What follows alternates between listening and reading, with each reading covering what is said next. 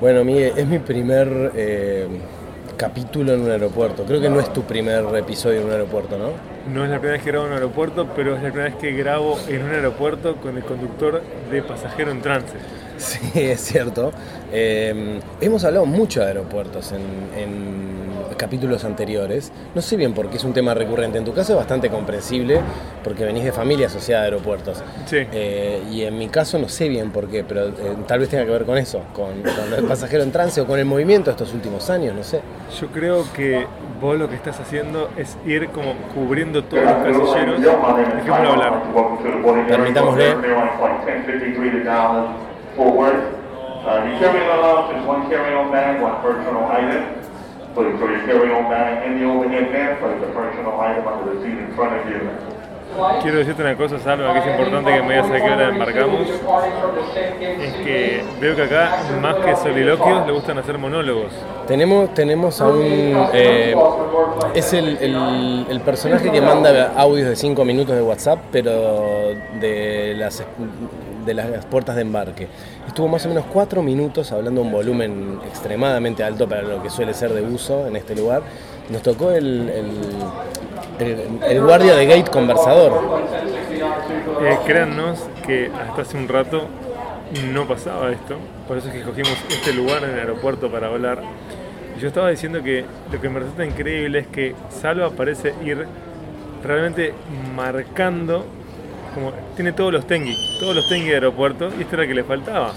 Era uno de los que me faltaba. Qué gran experiencia esta, Miguel, y haberla podido compartir contigo este Nuevo Orleans que estamos despidiendo en este momento. Qué, qué aeropuerto, además, más.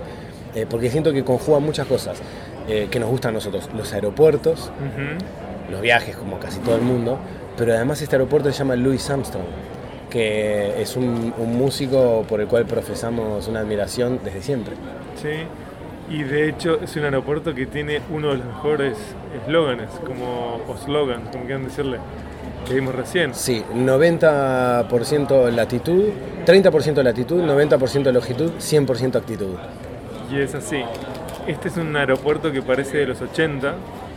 Es un aeropuerto que es de baja altura, que tiene una mezcla de consultorio de dentista.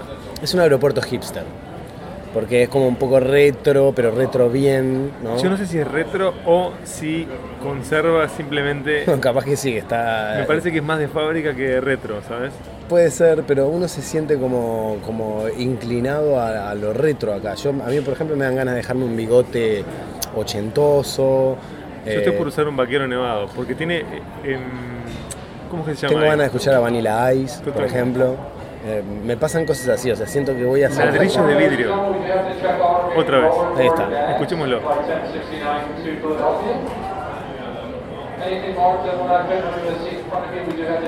Esperemos que nadie de ustedes tenga vuelo a Filadelfia que lo sepa Sí, perder. Cuidado. En este momento, si en este momento están por ir a Filadelfia, sepan que están embarcando. Eh, bueno, pero te decía que ha sido una, una gran experiencia. Mira, no sé qué cosas te deja Nueva Orleans, yo ya sé que te deja la. mm, eh, ya te dejó en situación de extrañar. Me decías cuando estábamos a punto de entrar, eh, la pasé bien en este lugar. Es una ciudad muy bonita y la voy a extrañar. Me gustó muchísimo, no solo porque tiene coordenadas que son familiares para un sudamericano, sino porque la gente es muy amigable. Después, si uno es melómano, estás como en la meca de la Es el música. lugar, el lugar. Tuvimos muy buen clima, la verdad es increíble. Parecía que estábamos destinados a tener una última semana con lluvia plena, pero por suerte te compraste un pilot, Salva. Sí, y lo importante que es creer, ¿verdad? O sea, porque puede parecer que es una exageración lo que voy a decir, pero había un pronóstico de lluvia aproximado de una semana de corrido, non-stop, que fue detenido no tanto por el pilot que yo compré, que es cierto, hizo un sacrificio. Estuve viendo Vikings y entendí que a los dioses hay que hacerle sacrificios. Totalmente, ofrendas. Eh, la ofrenda que yo le hice fue la de un pilot de 3 dólares, tal vez un poco descartable por- a juzgar por el precio, pero me pareció que, que valía la pena. Le hice esa ofrenda a los dioses, no nos llovió ni un día. No, una garubita, una tarde. Y yo creo que ahí también intervino mucho eh, el- la intención con la que creímos, Miguel. Nosotros que nos criamos en los archivos X, en el Want to Believe de Fox Mulder, creo que, que creímos y la recompensa la tuvimos con casi 10 días de, de sol. Cuando llegamos te dije, Nueva Orleans es de esas ciudades que te ponen a prueba y si vos resistís, si vos le pones el pecho a las balas, te premia. Tenés razón, es cierto que me dijiste eso porque tuvimos un arranque accidentado, nos Duro. cacheteó, nos cacheteó un poco y, y es verdad, había olvidado eso, vos me dijiste, Salva, primero te cachetea y si estás apto te recibe bien y creo que es lo que pasó con esta ciudad. Escuchémoslo por las dudas, porque capaz que tiene que viajar a Miami ahora. Filadelfia.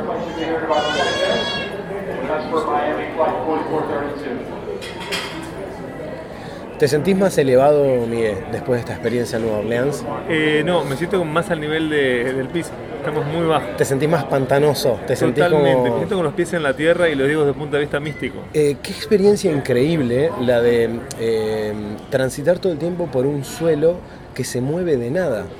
A- mí realmente me impresionó y también es algo interesante para pensar. Lo vivimos en nuestra casa, cada vez que pasaba un automóvil por la calle sentíamos que la casa vibraba. hoy pareciera. Ni te digo un camión de basura o algo así, ¿no? Dos terremotos. Claro. Parecieron, sí. Se, se mueve todo, eso básicamente es porque muy cerca del nivel del suelo se- hay agua, hay, hay pantano, es todo pantano esta zona de, de- de los Estados Unidos y es muy extraño sentir que estás encima de algo tan poco consistente, ¿no? Eh, hay, me parece que hay una, hay una enseñanza detrás de, eso, Nueva Orleans nos enseña, nos enseña... eh, a entender que estamos todo el tiempo pisando sobre terrenos frágiles, Miguel. Todo el tiempo, todo el tiempo podemos hundirnos. Es muy fácil hacerlo acá. Eh, también me gustó mucho porque la realidad de- del suelo de este lugar también promueve una flora muy vistosa, por ciento, y una fauna, porque nos cruzamos con animales iba a decir salvajes, aunque no es el término, porque son más bien citadinos, pero vimos tal vez las ratas más grandes que vimos en nuestras vidas. Y los lagartos, está lleno Los de lagartos. pequeños lagartos muy rápidos, son como micro velociraptors Sí, que caminan al supermercado. Eh, sí te los cruzás saturado, permanentemente. saturado. O sea, una flora y una fauna que no nos es habitual en un suelo inestable. Me pregunto si hay algún suelo que no lo sea, Miguel. Mm. Este tal vez te lo recuerda permanentemente. Te dice, mira, si querés pisar fuerte, pero acá el que manda soy yo. Eh, fue una experiencia interesante.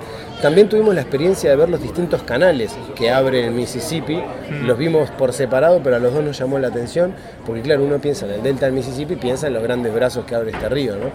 Pero van como pequeñas venas intrascendentes, podríamos decir, que se meten ahí entre los barrios, que cruzan avenidas eh, Sí, calles de la ciudad. mi neurótico interior pensaba todo el tiempo, dengue, dengue. Sí, yo estaba más preocupado, te dengue, confieso. zika, sí, los lagartos. Estaba más preocupado por los lagartos que por Cocodrilos, Sí, por no porque le tenga miedo a los lagartos, o sea, está todo bien No, con no, los lagartos. a los pequeños nada de miedo. No, nada cero, miedo. al revés me parecen simpáticos. Pero ya un cocodrilo, digamos, de los del tamaño que suelen haber por este lugar, en realidad yo no tengo nada contra ellos, pero sé que debe- deben ser animales que, si se quieren defender de algo que pueden sentir como, como, Una, una amenaza. como amenazante, y no deben ser animales de mucho diálogo esos. Tienen una boca muy grande, dientes prominentes y, y- y, bueno, muchos seres humanos a sus espaldas. ¿No te llamó la atención el culto al cocodrilo, al lagarto de la ciudad? Sí, es verdad, se usa el cocodrilo para casi todo. Esto no es una tierra muy eh, amigable con bueno, los defensores de los derechos de los animales. hay No, que de hecho, podés comprar cabeza de cocodrilo en casi cualquier negocio.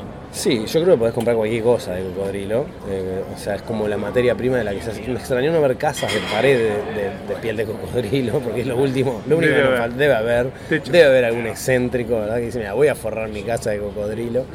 Eh, eso, no es como muy amigable con los defensores de los derechos de los animales, los activistas, pero bueno, es algo de toda la vida de acá, ¿no? Eh, es es la- el lugar de los cocodrilos, todo el sur de Estados Unidos, pero particularmente acá que tenemos el río y, y- y tanto, tanta actividad pantanosa. eh, Bueno, por lo pronto es el único lugar al que fui en mi vida en donde te ofrecen un pancho de cocodrilo. Sí, Pancho, que no te animaste a, a probar. y Yo no me igual quiero- arrepiento, ¿eh? Igual quiero decir una cosa, yo voy a hacer un disclaimer, porque esto ya, si bien lo hemos contado en otros lugares, yo me sentí un poco estafado con el tema del Pancho Cocodrilo. ¿Por qué?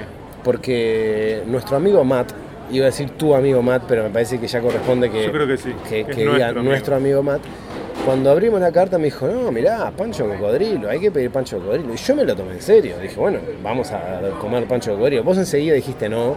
Sí, yo, no juego. yo no, No, juego a eso. no.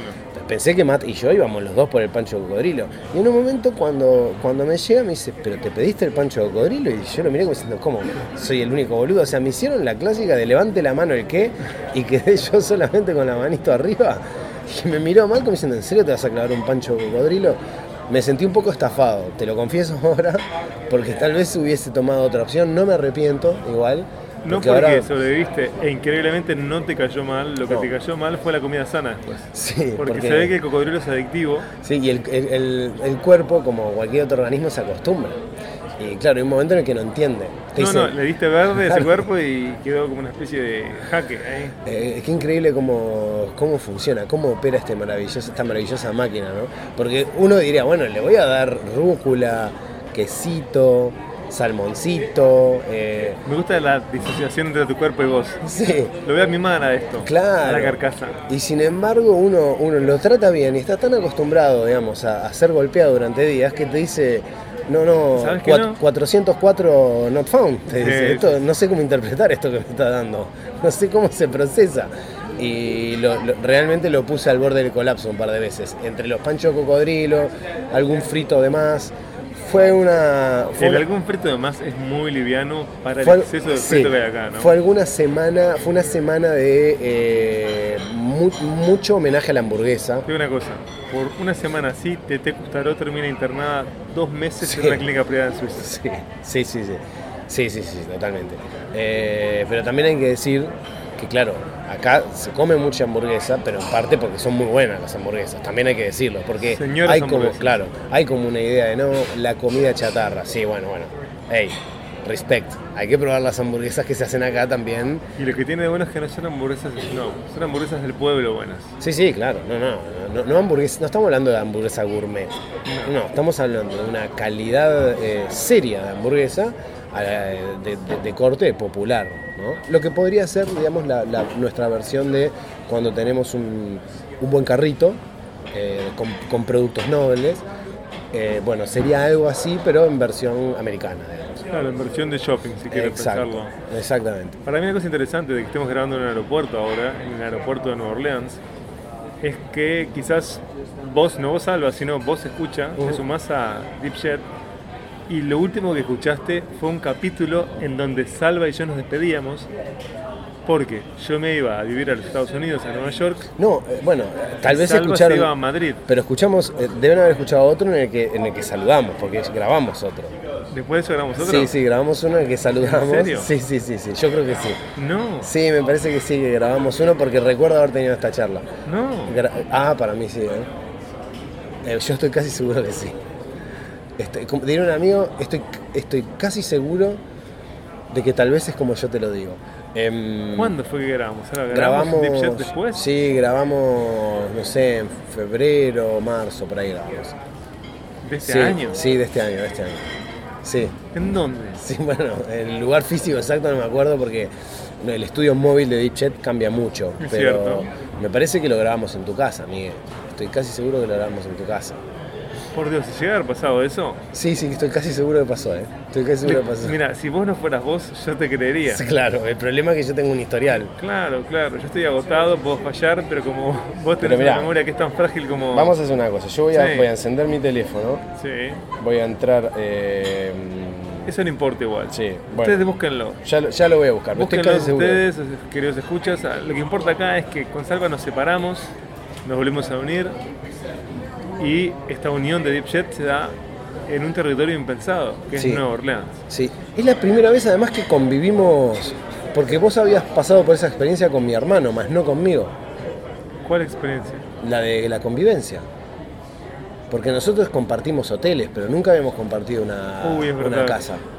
Es nuestra primera No, experiencia. y de hecho es una convivencia extraña porque compartimos casa con más compañeros. Entonces Sí. no es como Sí, viví yo con tu hermano, con Leo, que Sí. es una convivencia con otros amigos, pero todos del mismo género. sí. La convivencia del mismo género creo que facilita una cantidad de cosas. Ah, para mí al revés, para mí tiende al caos, absolutamente, y en este caso modera, digamos, o sea, porque hace que uno se, compor- se comporte más civilizadamente. Coincido, para, escuchémoslo por favor.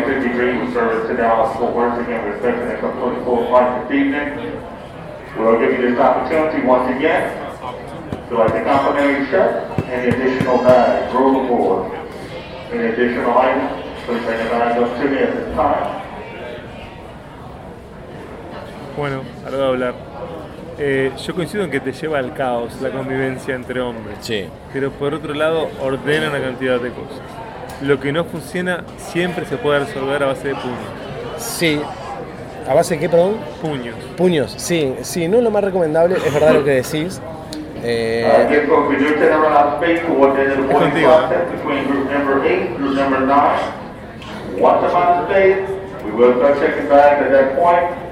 Again, we'll give you this opportunity, again, if you'd like to complimentary check any additional items.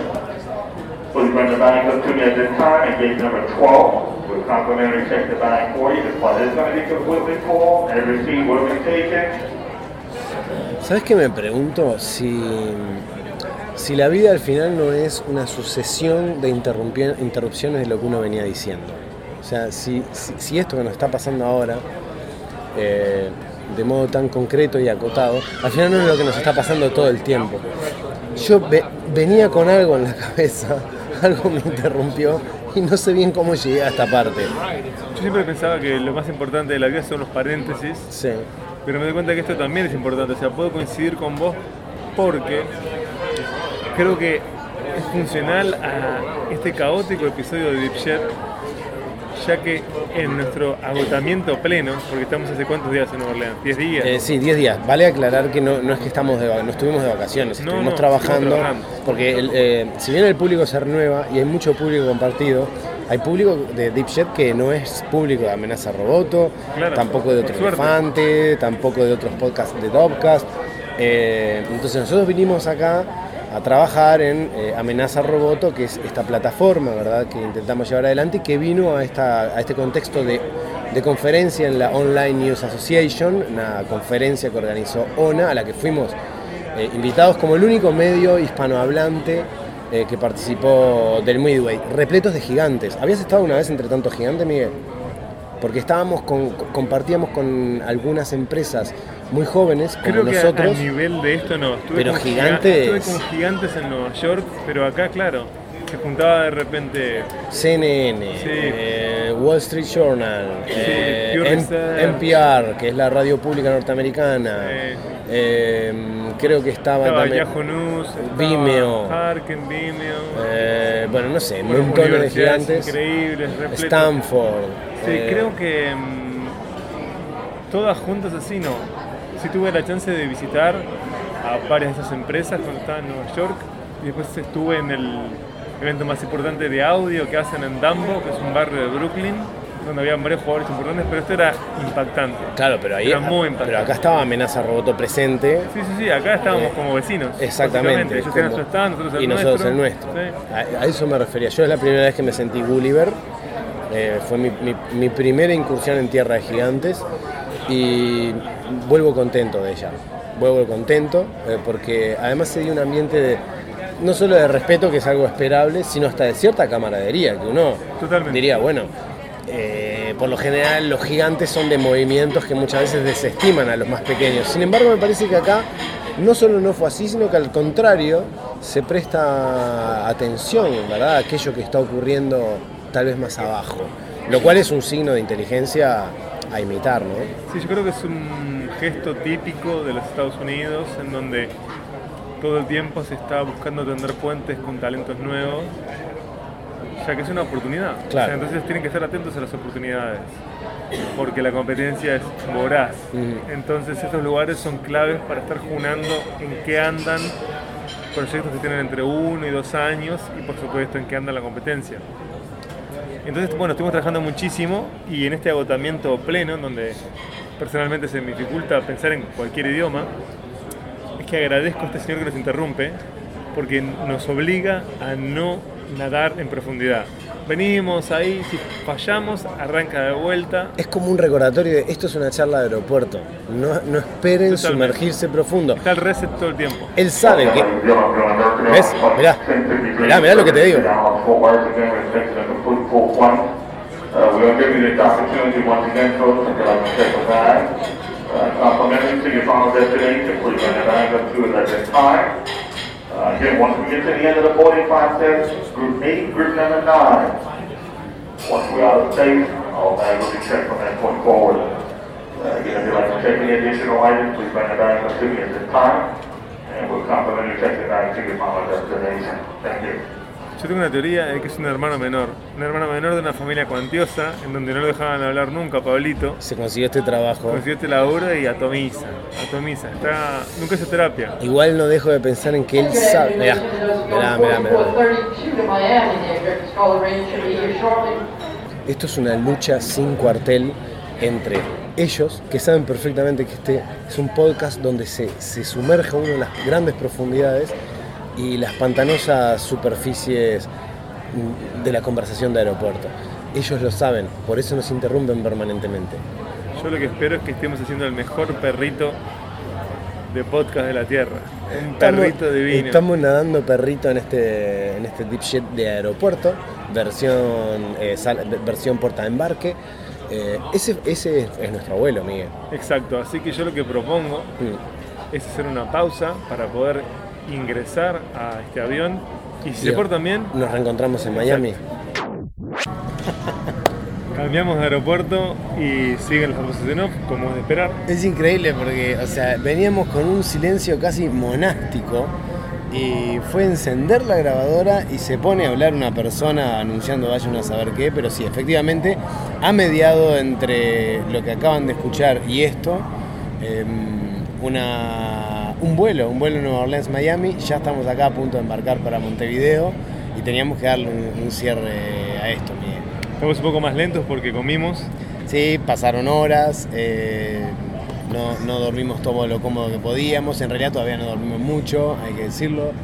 Eh, Claro, de hecho, esto fue una aventura que comenzó en la mañana y ahora estamos hablándoles en la noche. Ustedes lo escucharán cuando les quede cómodos, pero es la noche, cerca de las 10 de la noche. Así que el agotamiento de dos veteranos, dos jóvenes veteranos, sí, me gusta porque no hemos logrado profundizar en nada, es algo típico de aeropuerto, eh, el tránsito, la superficie total, ¿verdad? Así que me parece que le hace tremendo honor este capítulo, este deep jet eh, superficial. antes de irme quisiera saber una cosa. Sí, Tras todos los viajes de pasajero en trance, sí. ¿ha cambiado tu vínculo con los aeropuertos? Eh, no, el vínculo no cambió con los aeropuertos. A mí los aeropuertos siempre me generan confianza. Siempre me, me llevo muy bien con la, con la sensación de tránsito. De, porque es como que siento que en algún punto me apaga. O sea, que es, no puedo hacer nada, estoy acá. eh, no, no, me llevo muy bien con esta situación. Entonces, y al revés de a mucha gente que lo que le produce es ansiedad, a mí me genera más bien calma. Pero se ve que tiene que ver con alguna, alguna especie de botón que se acciona en mí, porque no solamente me pasa en los aeropuertos, me pasa en lugares insólitos, me pasa en el dentista, por ejemplo. La gente no le gusta ir al dentista. Yo las veces que he tenido que ir, cuando me quedo ahí sentado y está él o la odontóloga trabajando, yo me, me- me relajo, porque bueno, ya estoy acá entregado, eh, descanso. Es, es rarísimo, es como un momento en el que la vida se detiene un ratito para eso. Y en los aeropuertos me pasa eso. Así que no ha cambiado mi, mi- relación con, con los aeropuertos. Sí ha cambiado con que ya me cansa un poquito más viajar. O sea, empiezo como a tener ganas de, de decir, bueno, tal vez no es necesario tanto, ¿no? Y eso que no ha sido tanto, hay gente que viaja mucho más y, por trabajo mucho más, eh, eh, mucho más, eh, que, que- piden mucha más energía y no sé cómo, así que hay una palabra para esto, este, más cansadores, eh, pero como yo estoy cansado no la voy a encontrar. Así que no, no, no sé si ha cambiado mucho. Vos sabés que mm, yo no sé qué es lo que más me cansa del proceso, porque por supuesto, un vuelo de muchas escalas, ¿no? que duplica el viaje, sin dudas es agotador. Pero quizás lo que más canse sea la estadía extensa. Sí, Sí, es que, bueno, tiene que ver con algo de lo que hablamos hoy. Pareciera que hace mucho tiempo que venimos, y en realidad vinimos hace 5 minutos, hace 10 días. Sí. Sin embargo, como que se dilató ese tiempo y parece muy extenso. Sí, parece muy extenso. A mí en, en el trabajo de pasajero en trance lo que me pasó es que fue como una concatenación de muchos lugares de a tres días. Entonces era como, como si fuese una maratón donde vos no tenés tiempo para regular. Estás como siempre a una velocidad... Siempre intenso, siempre, Siempre intenso. intenso y tenso. Claro, exacto. Entonces no tenés un momento, porque acá, por ejemplo, yo creo que hubo como una curva en algún momento Sí. que nos permitió como, bueno, Es que si no se daba eso, nos rompíamos. claro. Fueron claro. muy intensos los primeros días. Y no se imaginen que por intenso es que estábamos en Wildon, sino de trabajo. Sí, sí, porque uno piensa en Nueva Claro, Orleans y intenso. pensás que estás, no sé, en y decís, bueno, totalmente- Hay gente este, levantándose la remera y llenándose de, de- de- de collares este, el cuello. No, no era nuestro caso. No era- realmente fuimos una decepción en ese sentido, porque fuimos apenas un día a Bourbon Street. Y es inmanejable. no, eh, yo creo que nos asustó. Después de los 35 no, se puede ir. Sí, nos horrorizó. O sea, que no. ¿qué, ¿Qué está haciendo la juventud? ¿Qué les pasa? Eh, estamos viejos, Miguel. Indiscutiblemente viejos. Y Salva, te cedo el honor de cerrar este episodio que ha sido de nadar con el estilo perrito Sí. por la superficie, esquivando los cocodrilos. Amo las alfombras de los aeropuertos, quiero decir. Cosas que me gustan de aeropuertos, las alfombras. Soy un ese fanático ese de es las tu cierre que alfombras. vas a abrir una pestaña. Bueno, está bien, es cierto, abrí una pestaña, pero me gustan mucho los alfombrados. Me, me dan como sensación eh, de casa. Me a mí- gustan. A mí de mugre. ¿En serio? Bueno, justo este no está muy limpio, hay que decirlo. muriéndote. Pero en general los aeropuertos son lugares que se limpian bastante, ¿no? Eh, me genera como una, como una sensación de, de- de confort, el, el alfombrado de las salas de embarque en los aeropuertos. Un día habría que hablar, perdón que abra otra pestaña, pero es que voy recordando cosas que me interesa hablar de, de aeropuertos.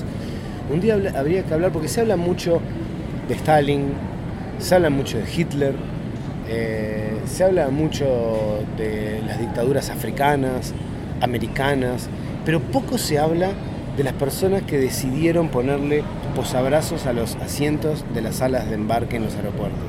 Que tal vez sean de las personas que han ejercitado la maldad hasta extremos más altos, ¿verdad? Porque uno dirá, bueno, pero ¿cuál es el sentido de poner esto? Y uno dirá, bueno, que la gente no duerma, ¿no? que no se acuesta a dormir. Perfecto. ¿Y por qué querrías que la gente no se acuesta a dormir? ¿Quién puede pasar a un aeropuerto que no tenga la necesidad de dormir para tomar un vuelo? Porque no es como, no es un hotel económico, o sea, no es que alguien se va a comprar un pasaje para dormir en el, en el aeropuerto. O sea, es una maldad per se. O sea, es solamente decir, ¿cómo podemos hacer daño? Y es una realidad que se repite aeropuerto tras aeropuerto. ¿eh? O sea que no estaría mal eh, contemplar la posibilidad de que haya una especie de, de poder en la sombra, una suerte de grupo Bilderberg, de, de, Una de de los, los, los posabrazos en, lo- en los asientos de puertas de embarque. Pero no quería dejar pasar la oportunidad de hacer esta apreciación, porque como sé que estos capítulos llegan a veces, son botellas al mar y uno no sabe a dónde llegan, tal vez esto le llegue a alguna persona que pueda hacer algo al respecto. Recuerden, el diseño hace a la ciudadanía. Sí. Y, y bueno, no, hay que cortar con esto, porque la verdad que nos vendría muy bien tirarnos en alguno de estos asientos en el- la hora y media que tenemos por delante. No lo vamos a poder hacer. Eh, en otras circunstancias yo me, tiraría- me tiraría en la alfombra, pero ¿sabes por qué no lo voy a hacer? Porque está mugrienta, Salva, está muy mugrienta. No, es lo que menos me preocupa a mí. ¿Por qué? Porque está lleno de uruguayos ahí. Porque los siento, me doy cuenta, los percibo, no necesito ni verlos para saber que están ahí. Estamos en la puerta de embarque que nos va a llevar a Montevideo.